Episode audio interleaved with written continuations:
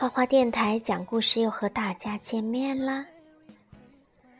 今天果妈给大家讲小公主苏菲亚金凤花小队在行动的故事。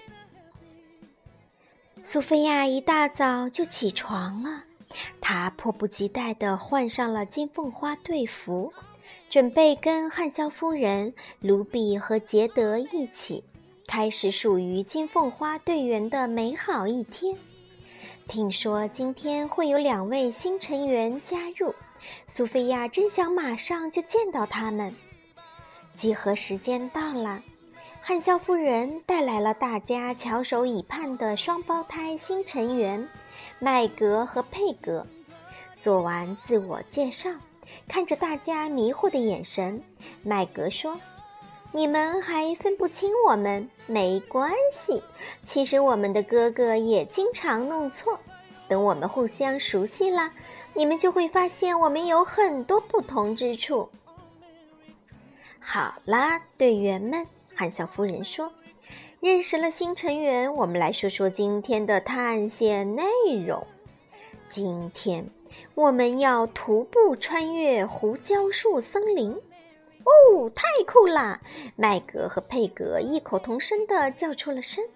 汉小夫人清了清嗓子，继续说：“老规矩，探险的过程中，你们会遇到小小的任务，通过的人会得到成长荣誉的象征——太阳花徽章。”汉小夫人说完，大家就出发了。麦格和佩格可能是太兴奋了。一路上都在叽叽喳喳地问东问西，感觉时间还没过去多多久，队员们就来到了胡椒树森林的中间。这里是今天探险的第一个目的地。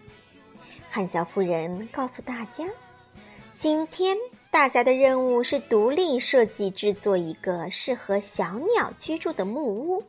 做好后，我们就把它们留在森林里。当做送给小鸟的礼物，麦格和佩格，你们两个这次可以一起制作。大家纷纷拍手叫好，这个任务真是太有意义了，既锻炼了动手能力，还帮小鸟建造了新家。布置完任务，大家立即开始行动。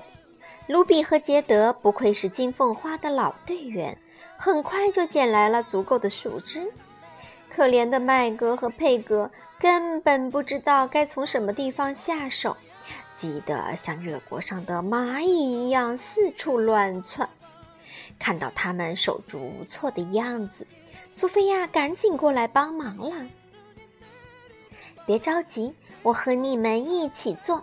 第一次自己动手确实有点困难。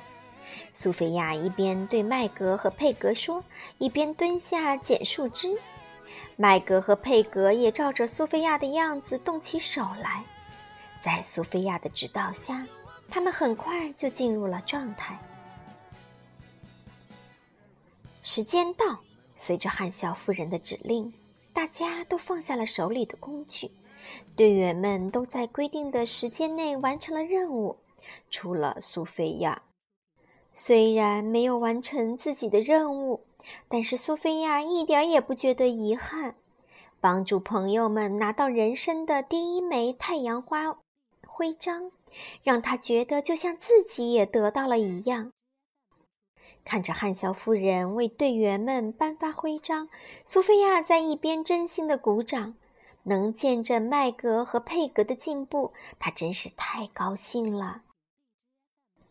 令他意外的是，汉肖夫人竟然拿着一枚太阳花徽章走过来，别在了他的背心上。嗯，可是我没有完成任务呀，为什么？苏菲亚不解地问。汉肖夫人回答说：“能热心地向朋友伸出援手的人，配得上这枚徽章。苏菲亚，你是一名合格的金凤花队员。”苏菲亚害羞的低下了头，胸前的太阳花徽章闪闪发亮。好了，小朋友们，今天我们的故事就讲完了。我们下次见。